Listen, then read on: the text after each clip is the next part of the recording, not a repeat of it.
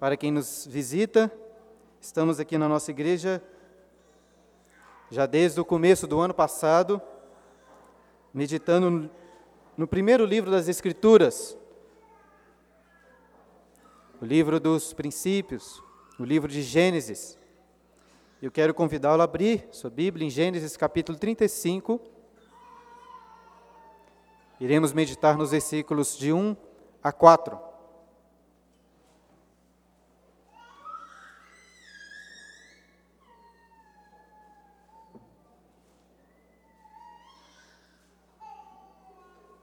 Hoje de manhã, nos estudos de 2 Samuel na escola dominical, chegamos ao abismo mais profundo da história do rei Davi. E como é triste ver um homem piedoso se afundar tanto na lama do pecado. Mas como, era, mas como é maravilhoso também ver a graça e o amor de Deus que foi até Davi para tirá-lo da lama e renovar a sua fé e alegria no Senhor. Coincidentemente, da última vez que meditamos em Gênesis, no capítulo 34, chegamos ao abismo mais profundo da história de Jacó. E assim como Deus foi até Davi, veremos que Deus foi até Jacó para purificá-lo e trazê-lo de volta para a comunhão com o Senhor nas pregações em Gênesis, tenho o costume, o costume tem sido de ler, de ler e meditar em porções maiores das Escrituras. Hoje, porém, decidi focar nossas atenções apenas nos primeiros quatro versículos do capítulo 35, que narram essa conversão de Jacó, de quando Deus vai até ele para tirá-lo da lama. A única coisa diferente hoje será essa, de meditarmos em poucos versículos, porque, fora isso, meu desejo hoje é lembrá-los de verdades que todos, ou quase todos, vocês já conhecem. Talvez sua situação hoje seja semelhante à de Jacó e à de Davi, envolto na imundície do pecado. E quando estamos afundados na iniquidade, não precisamos de nada novo. Precisamos apenas ouvir a mesma palavra de Deus, que nos exorta ao arrependimento e a subirmos para Betel, para a casa de Deus. Agora, pode ser que alguns de vocês aqui não estejam se sentindo particularmente sujos. Não estou aqui para condená-los. De toda forma, tenho certeza que todos vocês precisam ouvir a palavra de Deus e serem chamados ao arrependimento. Como disse, como diz a primeira das 95 teses que o reformador Martinho Lutero afixou na porta da capela de Wittenberg, dizendo: Nosso Senhor Jesus, nosso Senhor e Mestre Jesus Cristo, arrependei-vos. Certamente quer que toda a vida dos seus crentes na terra seja de contínuo arrependimento. Pela graça de Deus, iremos ouvir hoje a voz do Senhor, nos chamando ao arrependimento e nos convocando a subir para Betel e adorar ao Senhor. Ouça com atenção a palavra, a leitura da palavra de Deus. Disse Deus a Jacó: Levanta-te, sobe a Betel e habita ali. Faz ali um altar ao Deus que te apareceu quando fugias da presença de Esaú, teu irmão. Então disse Jacó à sua família e a todos os que com ele estavam: Lançai fora os deuses estranhos que há no vosso meio, purificai-vos e mudai as vossas vestes. Levantemo-nos e subamos a Betel. Farei ali um altar ao Deus que me respondeu no dia da minha angústia e me acompanhou no caminho por onde andei. Então deram a Jacó todos os deuses estrangeiros que tinham em mãos e as argolhas que lhes pendiam das orelhas. E Jacó os escondeu debaixo do carvalho que está junto a Siquém.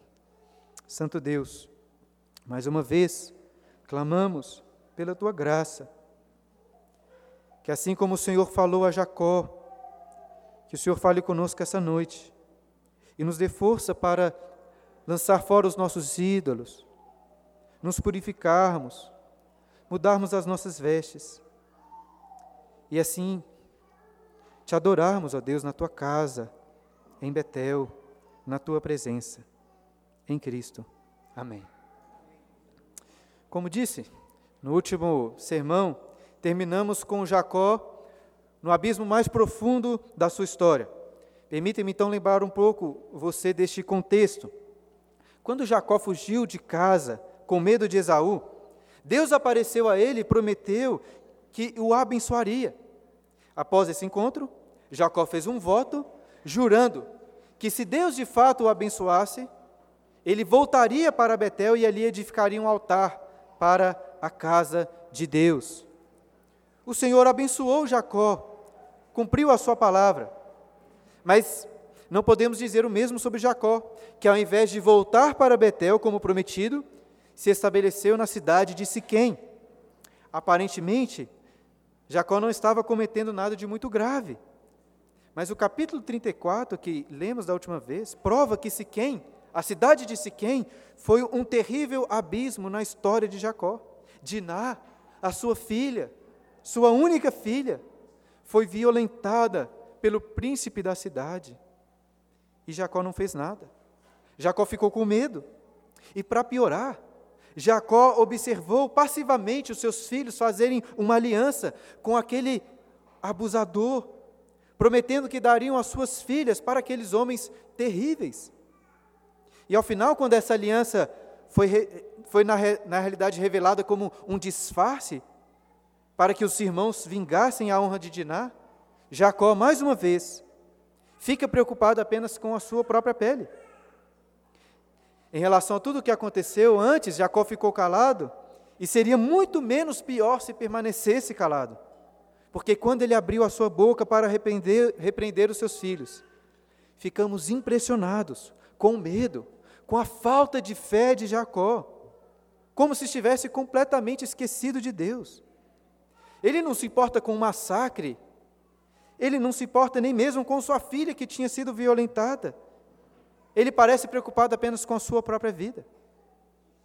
Quem acompanhou o último sermão, ou já leu a história, certamente ficou indignado com Jacó.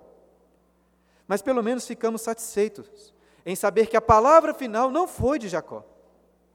Ainda que Moisés, o autor de Gênesis, discordasse certamente da vingança dos filhos de Jacó, acho que pelo menos Moisés entendia a indignação deles e deu a eles a palavra final Olha aí como o capítulo 34 termina, no versículo 31, último versículo. Responderam: Abusaria ele de nossa irmã, como se fosse prostituta? Diante dessa pergunta, Jacó volta ao seu silêncio. Por piores que fossem os siquemitas, quando comparamos, os comparamos com Jacó e seus filhos, parece até não haver muita diferença. Ambos são maus, Ambos merecem o desprezo e o castigo divino. Inclusive, já lemos aí no versículo 4 do capítulo 35, que até então tinha um montão de ídolos nas casas deles. Eles viviam como pagãos, eles viviam como os siquemitas. Todavia, há uma diferença entre Jacó e os siquemitas. Qual a diferença? A graça de Deus. Os siquemitas literalmente foram cortados dessa história. E Jacó? O que acontece após o silêncio de Jacó diante da pergunta dos seus filhos? E lembre-se aqui que a divisão dos capítulos são divisões artificiais, elas não estavam ali quando Moisés escreveu Gênesis.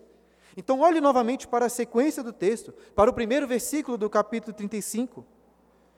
Disse Deus a Jacó. Essa aí é a diferença. Deus vai até Jacó. O povo de Israel não era o melhor de todos os povos. Não havia neles nada que agradasse, que agradasse a Deus. O próprio Senhor fez questão de dizer a eles, lá em Deuteronômio capítulo 7, versículo 7, não vos teve o Senhor afeição. Mas Deus amou Israel e fez com eles uma aliança de graça e misericórdia. Por isso, o Senhor vai até Jacó para falar com ele. E o que o Senhor diz? Será que Deus tem algo muito novo assim a revelar a Jacó, algo muito diferente? Leia com, comigo a continuação do versículo 1 novamente. Disse Deus a Jacó: Levanta-te, sobe a Betel e habita ali. Faz ali um altar ao Deus que te apareceu quando fugias da presença de Esaú, teu irmão. Depois de tudo o que Jacó e seus filhos fizeram, esperaríamos que Deus iria dizer algo como: Jacó, basta. Você e os seus filhos não confiam em mim. Continuam quebrando a nossa aliança. Eu escolhi para ser uma bênção para as nações, mas ao invés vocês acabaram de dizimar uma nação. Eu desisti de vocês e escolhi um outro povo, um povo melhor, para entrar comigo em aliança. Provavelmente seria o que nós diríamos a Jacó no lugar de Deus. Mas a aliança nunca dependeu do que Jacó e seus filhos fizeram ou deixaram de fazer. A aliança estava fundamentada na graça e misericórdia do Senhor. E devemos aqui nos lembrar que Betel significa casa de Deus. Portanto, com essas palavras, Deus estava simplesmente falando para Jacó voltar para casa. Betel ficava nas regiões mais altas, mais elevadas daquela daquele, daquele, daquela, daquela localização. E é por isso que Deus diz para Jacó, você veja aí no texto, subir a Betel. Coincidência ou não, esse ato de subir poderia até lembrar Jacó daquela escada em Betel, que subia até os céus. Jacó estava distante de Deus, em um abismo profundo, mas Deus desceu a escada até o abismo de Jacó, onde estava Jacó, para exortá-lo a subir novamente para a casa de Deus, onde Jacó poderia então cumprir o seu juramento, fazer um altar e cultuar o Senhor que lhe apareceu quando fugia de Esaú. Queridos, quando estamos afundados na lama do pecado, distantes de Deus, não precisamos de nenhuma nova revelação, nem algo muito extraordinário. Precisamos apenas de atender à voz de Deus, nos chamando para subir de volta para casa. E para entender a reação de Jacó nesses próximos versículos, de 2 a 4, quero contar pedaços de duas histórias bem antigas, histórias que acho que já contei uma vez aqui na igreja. Imagino que muitos de vocês já tenham, pelo menos, ouvido falar sobre a Odisseia, um livro escrito há quase três mil anos por Homero. E uma parte muito conhecida desse épico poema, Odisseu, o personagem principal, se encontra diante da necessidade de passar com os tripulantes do seu navio por um local no oceano onde cantavam as sereias. E Odisseu sabia muito bem que o canto das sereias era irresistível. Todos que ouviam eram atraídos por aquela voz e acabavam destruídos. Dessa forma, para passar seguro pelas sereias, Odisseu faz com que todos os seus companheiros tampassem os ouvidos com cera. Mas como Odisseu era muito curioso, pede para que os seus homens o amarrassem no mastro do navio, para que ele, com os, os, os, os ouvidos abertos, pudesse escutar o canto das sereias, mas não ser atraído por este canto. E outra história, também antiga dos, dos gregos, mas menos conhecida, é a de Jazão e os argonautas. Em sua jornada, Jazão enfrentou uma situação muito similar à de Odisseu, porque também teve de passar com os tripulantes do seu barco em um lugar onde cantavam as sereias. No entanto, Jazão utilizou-se de uma estratégia diferente. Ele convidou para o seu barco, naquela viagem, os maiores heróis que existiam em seu tempo. O barco de Jazão é como se fosse o barco assim dos Vingadores ou da Liga da Justiça. E dentre os tripulantes estava o melhor músico e poeta de todos os tempos, chamado Orfeu. Orfeu. E a tarefa de Orfeu seria tocar e cantar enquanto passavam por aquelas sereias, para assim competir e sobrepujar o canto das sereias que seduziam os navegantes. E eu gosto muito dessas duas histórias porque ilustram muito bem duas maneiras de se enfrentar as tentações do pecado que levam à morte, como aquele canto irresistível das sereias. Veja, em Siquém, Jacó estava sendo atraído pelo canto mortal das sereias, o canto do pecado. E o que fazer nessa situação? Alguns, como os companheiros de Odisseu, preferem tapar os seus ouvidos, para assim não cederem às tentações do mal. Mas ainda que essa estratégia seja útil, creio que a alternativa de Jazão com Orfeu é superior, porque ele combateu o canto das sereias com uma melodia mais bela, mais atraente. Da mesma forma, para que Jacó deixasse o encanto da melodia, da idolatria que o assediava. Não adiantava para ele simplesmente tapar os ouvidos. Ele precisava, na, na, realidade, abrir os seus ouvidos para ouvir a melodia da voz do Senhor e ser atraído por ela. Muitos até se arrependem dos seus erros, querem tapar os seus ouvidos para não mais cederem às tentações do pecado, mas não conseguem, não conseguem, porque somente aqueles que ouvem a voz de Deus e são atraídos pela sua beleza conseguirão deixar a lama do pecado para buscar aquilo que é bom e reto. Creio que é isso que acontece com Jacó e com sua família, nos versículos seguintes. Olha o que eles fizeram após ouvirem a voz do Senhor. Versículo 2. Então disse Jacó à sua família e a todos os que com ele estavam: Lançai fora os deuses estranhos que há no vosso meio, purificai-vos e mudai as vossas vestes. Levantemo-nos e subamos a Betel. Farei ali um altar ao Deus que me respondeu no dia da minha angústia e me acompanhou no caminho por onde andei. Então deram a Jacó todos os deuses estrangeiros que tinham em mãos e as argolas que lhes prendiam as orelhas, pendiam das orelhas. E Jacó os escondeu debaixo do carvalho que está junto a Siquém. É importante notar no texto que Deus não tinha dito para Jacó deixar os ídolos, para Jacó mudar as suas vestes. Mas Jacó já sabia muito bem que Deus não aceitaria receber qualquer pessoa na sua casa. No versículo 3, note aí, Jacó parece se lembrar, como uma espécie de carinho, carinho assim, saudoso, do dia em que Deus o respondeu na sua angústia e o acompanhou por todo o caminho quando fugia de Esaú. E Jacó novamente foi atraído pela voz do Senhor e queria voltar a ter comunhão com ele em Betel. Mas para isso, era necessário que Jacó e sua família se purificassem. Da mesma forma, meu irmão, não adianta nada você levantar domingo com a sua família para vir ao culto adorar ao Senhor. Se a sua vida está completa, repleta de sujeira, de idolatria. De que adianta cantar os cânticos aqui se você está brigado com sua esposa, com várias pessoas? De que adianta orar e ler a Bíblia na igreja? Se você não liga de fazer isso na sua casa, pessoalmente com a sua família? Qual o sentido de participar da Santa Ceia, se você quer continuar com os seus mesmos pecados? Como Jacó e sua família fizeram, também precisamos nos purificar e nos preparar para virmos à igreja, cultuar ao Senhor. E aqui cabe uma palavra especial aos homens, os maridos, aos pais. Preste atenção. Até este momento, Jacó não tinha nenhuma moral com suas mulheres, pelo que parecia.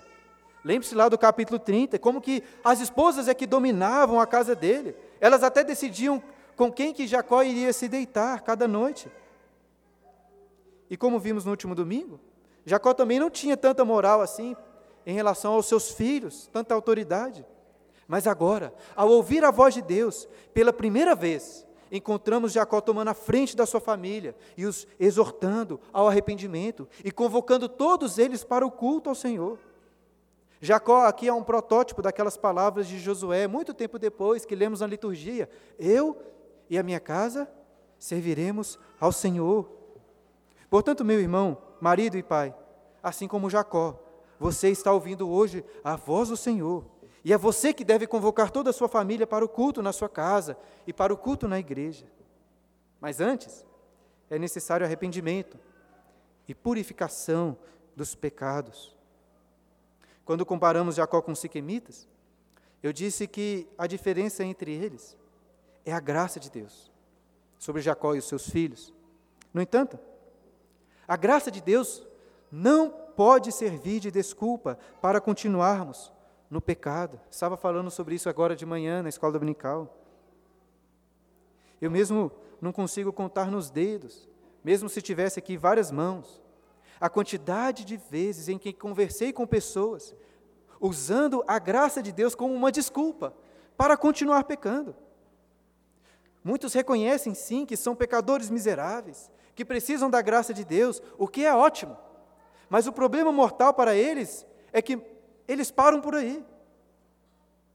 Por não por, por, por constatarem que não serão perfeitos nessa terra, acabam descansando nos seus pecados.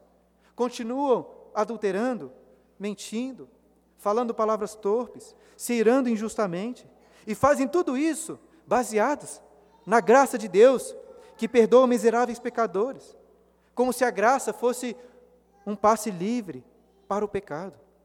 Mas não é. Quando Deus vem até nós com graça e amor, Ele não vem apenas para nos perdoar, Ele vem para mudar as nossas vidas. E se essa mudança não ocorre, é porque não fomos alcançados pela graça. É por isso que, Jacó, que quando Jacó realmente ouve a voz do Senhor, ele se arrepende dos seus pecados e convida toda a sua família para deixar o pecado e se voltar a Deus. Como disse, nós não vamos mais avançar no capítulo hoje, porque eu quero meditar com calma nesses três versículos que lemos. Em especial, quero destacar essas três atitudes que Jacó convoca sua família a tomar, que se encontra aí no final do versículo 2.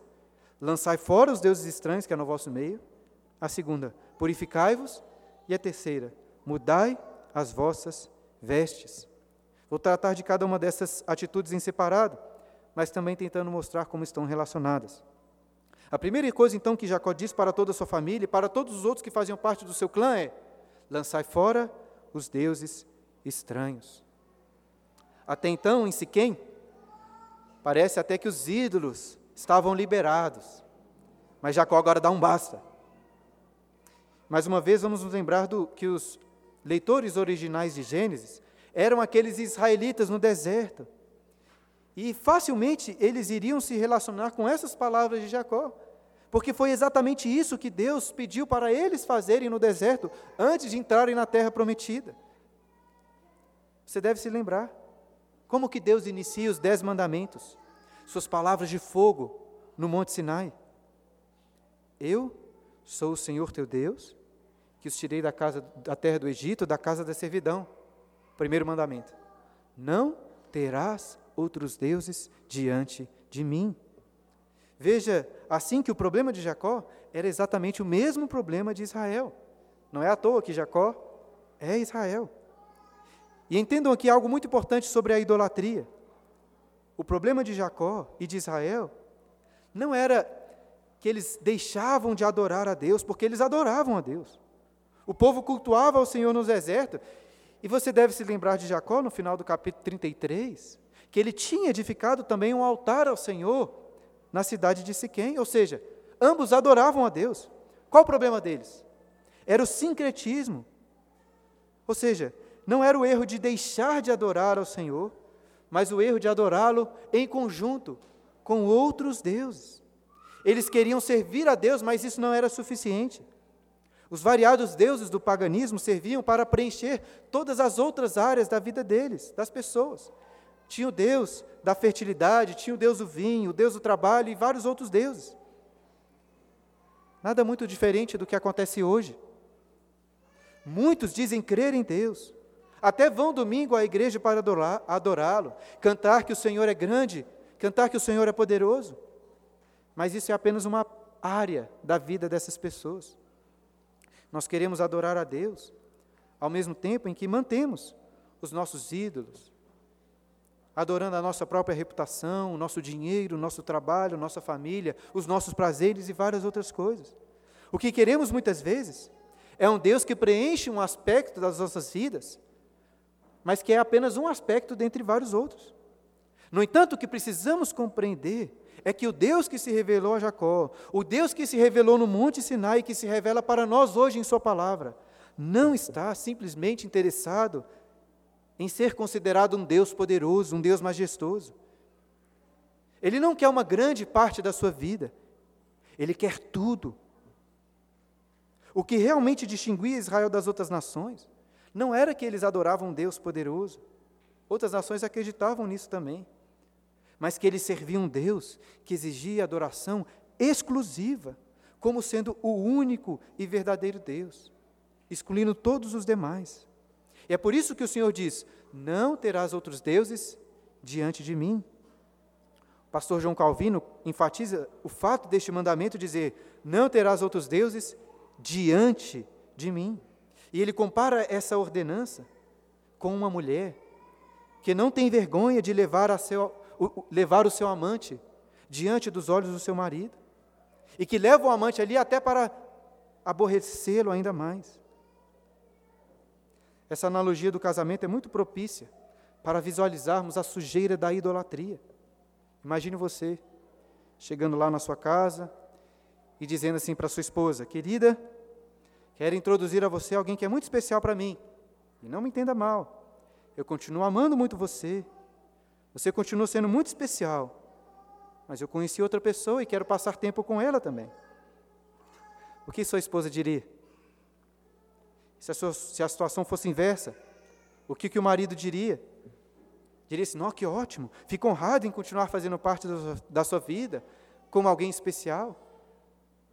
Seria isso? É claro que não. O amor conjugal não pode ser dividido.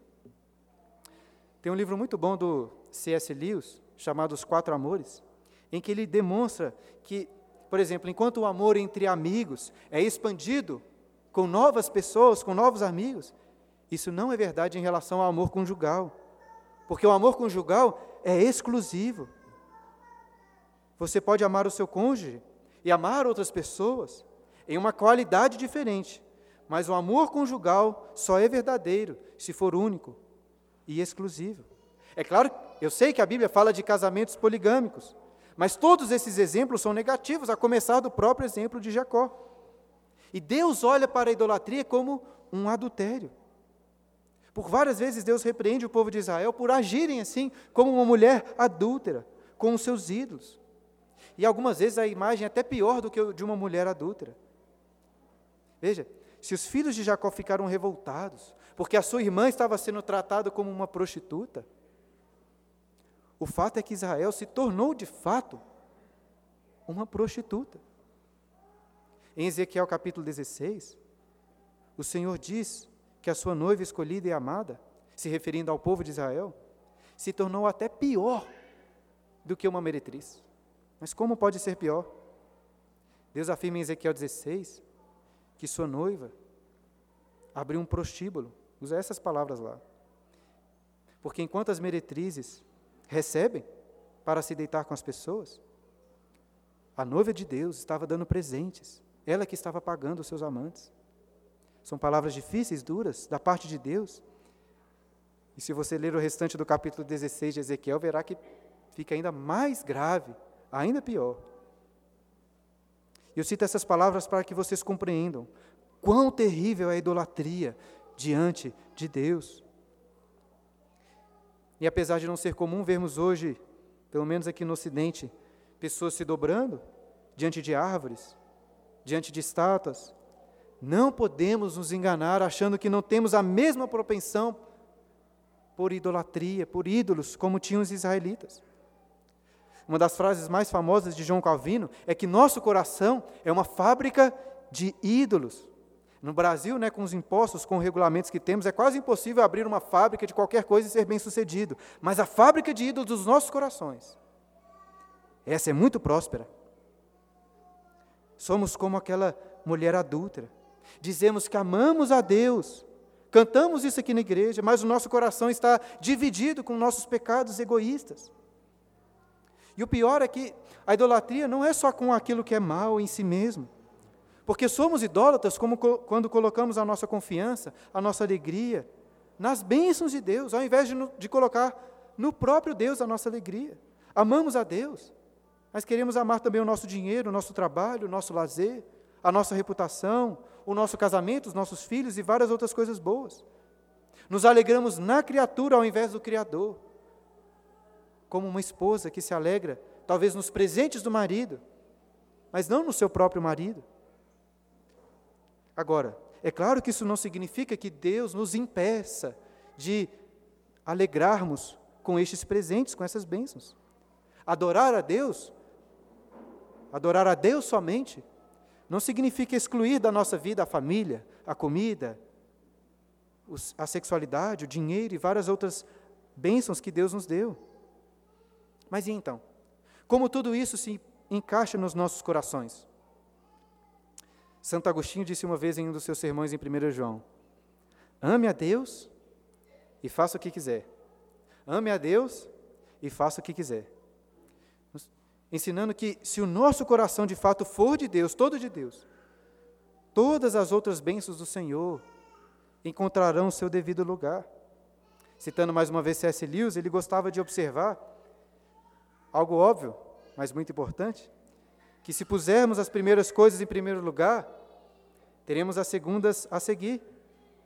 Se, porém, colocarmos as segundas em primeiro lugar, perderemos ambas. Ou seja, de fato, se Deus for o centro do nosso serviço e adoração, todas as outras coisas se encaixarão no seu devido lugar, de forma que a nossa família, os nossos bens, os nossos talentos, o nosso tempo, tudo o que temos, servirá ao propósito exclusivo do nosso coração, que é adorar e amar a Deus.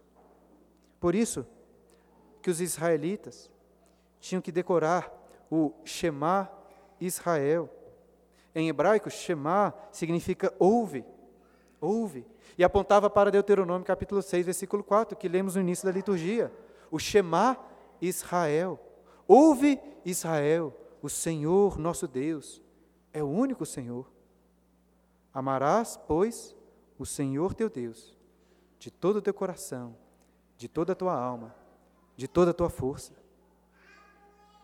Muitos anos antes dessas palavras em Êxodo, em Deuteronômio, lemos aqui em Gênesis que Jacó ouviu a voz de Deus e compreendeu que ele e toda a sua família deveriam deixar os ídolos para amar a Deus com todo o coração, com toda a alma e força. E agora veja aí novamente no versículo 4, que todos entregaram os ídolos dos deuses estranhos para Jacó, os esconder debaixo de um carvalho, em Siquém. Ele escondeu ali. Agora, por que, que Jacó escondeu aqueles ídolos debaixo de um carvalho? Será que Jacó estava querendo fazer aqui igual um pirata, escondendo um tesouro em determinado local para depois voltar e resgatá-lo? Eu não acho que era o caso. Apesar do verbo hebraico aqui geralmente ter mesmo esse sentido de esconder, algumas vezes este verbo tem a ideia de enterrar simplesmente. O que eu acho é que Jacó estava enterrando esses deuses, como se os deuses tivessem morrido para eles. E não é fácil fazer isso, não é fácil abrir mão daquilo que nos é tão caro, tão precioso, foi um sacrifício grande. Mas Jacó sacrificou e enterrou aqueles ídolos para servir somente ao Senhor. E vamos nos lembrar que Jacó não convocou sua família apenas para lançar fora os ídolos. Eu gastei aqui muito tempo falando sobre a idolatria, pois esse é o ponto central. Mas agora leia novamente o final do versículo 2, para ver que além de lançar fora os ídolos, a família de Jacó deveria tomar duas outras atitudes. Vou falar sobre elas um pouco mais rápido agora. Purificai-vos e mudai as vossas vestes. Vamos primeiro entender essa purificação. E entenda uma coisa: não é possível se envolver com ídolos sem ficar sujo. Pense novamente no, na, na relação da idolatria com o adultério. Após um adultério, ainda que haja perdão entre o casal, geralmente vai demorar um tempo para que voltem a ter aquela intimidade. Parece até que a pessoa que adulterou ficou suja. Difícil do cônjuge encostar nela novamente da mesma forma. Então, para haver plena reconciliação, é necessário uma purificação completa. E é isso que Jacó diz para a sua família fazer. Banhos não eram tão comuns naquela época como são hoje, pelo menos para a maioria de nós, né, que tomam todo dia. As pessoas ficavam dias, semanas, sem tomar um banho. Apenas ali passava um pouco de água no rosto, algumas partes do corpo. Mas agora, além de lançarem fora os ídolos, Jacó convoca todos a tomarem uma espécie de banho completo, uma purificação completa. Eles voltariam para Betel, para a casa de Deus, e não poderiam entrar ali sujos. E o povo de Israel, mais uma vez voltando a eles, se identificaria claramente com isso, porque eles conheciam esses rituais de purificação. Para entrar na presença de Deus no santuário, eles tinham que primeiro passar pelo altar, e depois o altar, o que tinha ali no tabernáculo? A bacia de bronze, com água, para se lavarem. Todos os dias os sacerdotes, para entrar no santo lugar, tinham que lavar as suas mãos, lavar os seus pés.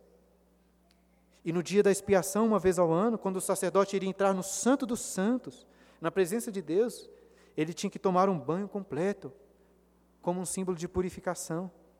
E nós também podemos nos identificar com este símbolo. Não quando estamos tomando banho, mas quando passamos por um batismo, pelo batismo. O batismo, irmãos, entre outras coisas, é um símbolo de purificação em Cristo porque estamos deixando a sujeira do pecado para trás. E agora estamos preparados para ter comunhão com Deus, fazemos parte do povo dele, temos comunhão e, e entrarmos assim na sua casa, como filhos que foram adotados. Agora, não adianta nada tomar um banho e colocar novamente aquelas mesmas roupas sujas. É por isso que, além de se purificarem, Jacó exorta sua família também a mudar suas vestes. As roupas de uma pessoa podem dizer muito sobre ela. Pensa comigo. Uma roupa encharcada mostra que a pessoa devia estar na chuva. Uma camisa muito suada, de, uma, uma, uma, uma camisa muito suada, mostra que aquela pessoa provavelmente estava em alguma atividade física intensa. Uma roupa, su, uma roupa suja de tinta mostra que aquela pessoa estava pintando alguma coisa. E uma roupa muito suja, velha, rasgada, surrada, fedida. Mostra que talvez aquela pessoa deva ser um morador de rua, não tem outras roupas. A família de Jacó estava tão envolvida com os ídolos que as vestes deles estavam impregnadas de idolatria. Precisavam, por isso, trocar as suas roupas. Inclusive, no versículo 4, olha aí, é dito que além dos ídolos, eles entregaram a Jacó argolas que estavam nas suas orelhas. Nós chamamos isso de brinco, né? Isso significa então que usar brinco é errado? Bom, eu pessoalmente não acho que é errado você usar brinco na sua orelha, desde que você seja uma mulher. Brincadeira, gente. Ou não, né? Não sei. Mas, mas essas argolas aqui, mas essas argolas, na realidade, muito provavelmente, estavam diretamente associadas à idolatria, aqueles deuses pagãos. Acho que é difícil fazer um paralelo e pensar em algum tipo de vestimenta hoje que tenha diretamente essa associação com idolatria. Eu também que não quero, nem acho que é possível estabelecer um padrão universal de vestimentas para o cristão em todo o mundo, já que eu sei que isso varia sim de época, varia de cultura. Não quero aqui estabelecer regras absolutas sobre vestes. Mas o que é evidente nesse texto é que as roupas externalizam a idolatria interna do nosso coração. Por exemplo, você for na Praça da Savassi, provavelmente encontrará ali jovens e adolescentes que usam roupas que claramente revelam a rebeldia dos seus corações. Muitas mulheres usam roupas tão curtas, tão decotadas, que revelam a vã sensualidade dos seus corações. Alguns homens, talvez mais marombados, gostam também de usar assim camisas ou camisetas apertadas ou curtas para talvez revelar aquela autoconfiança dos seus corações, na sua própria força, na sua aparência. Alguns homens usam, às vezes, calças tão apertadas que é até difícil de saber qual ídolo que está no coração deles. Né? Estava pensando que talvez seja um desprezo pela família. Por quê? Um desprezo em especial pelos filhos, já que aquela calça está tão apertada que vai acabar estrangulando o seu meio de reprodução. Mas tirando a brincadeira, o que estou querendo mostrar, irmãos, é que roupas importam. Não existe um tipo de roupa específica para você vir à igreja, mas você deve sim se vestir de maneira condizente com a fé que você tem em Cristo. Isso não se aplica apenas às roupas de domingo, mas as roupas que você usa no dia a dia, no trabalho, na academia, na praia. Roupas são importantes. Podem revelar muito, não só do nosso corpo, mas muito do que está no nosso coração. Entretanto, é evidente que enterrar ídolos, tomar um banho e mudar de roupas não é suficiente. Isso não é suficiente. Essa semana estava ouvindo o sermão do Israel, seminarista da igreja que está estudando nos Estados Unidos, ele enviou um, um vídeo dele pregando ali no seminário, no texto do profeta Joel. E o profeta diz assim: Rasgai o vosso coração, e não as vossas vestes, e convertei ao Senhor. Ou seja, queridos irmãos, Deus não está interessado que rasguemos simplesmente as nossas vestes de iniquidade, em uma humilhação externa apenas. Deus quer o nosso coração. Não adianta parecer crente, passar pelo batismo do crente, vestir como crente, falar como crente, se o seu coração não crê e confia somente em Deus. É o que eu já disse antes, quando comparamos Jacó com os siquemitas. A diferença entre eles é a graça de Deus sobre a vida de Jacó e seus filhos. No entanto, a graça de Deus não é uma desculpa para continuar no pecado. Deus vem até nós com graça e amor, não simplesmente para purificar o nosso corpo e mudar as nossas vestes. Ele vem até nós em graça para purificar e transformar o nosso coração.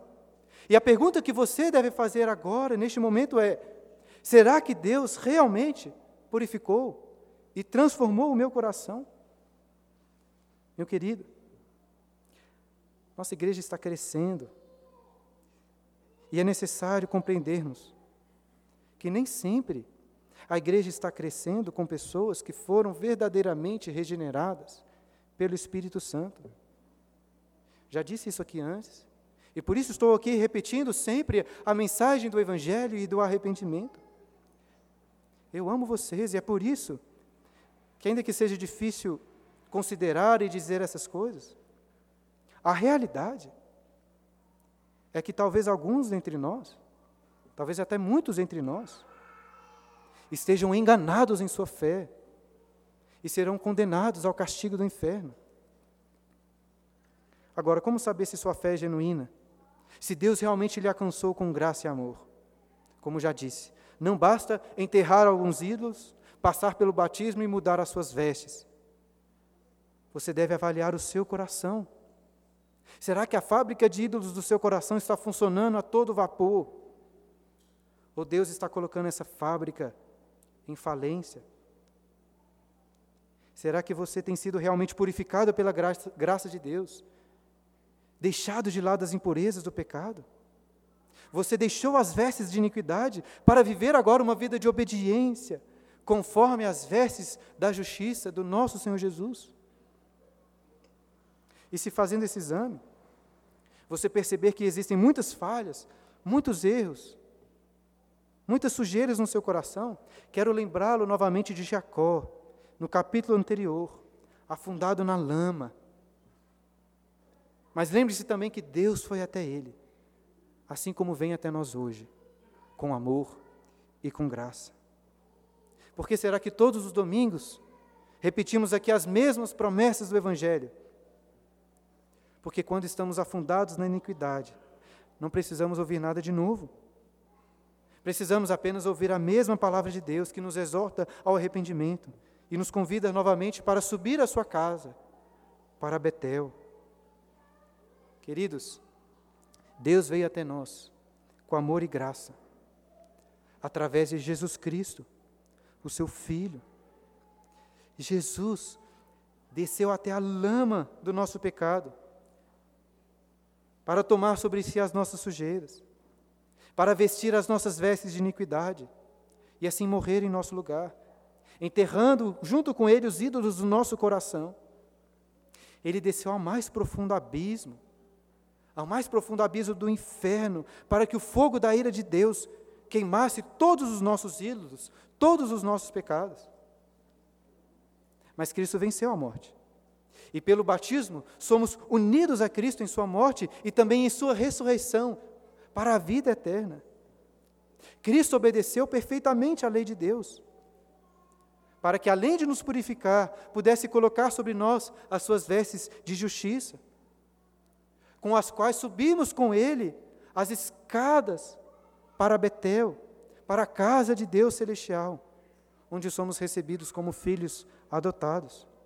Portanto, meu irmão, se você está em pecado, abra os seus ouvidos para a voz suave de Cristo, que lhe exorta ao arrependimento.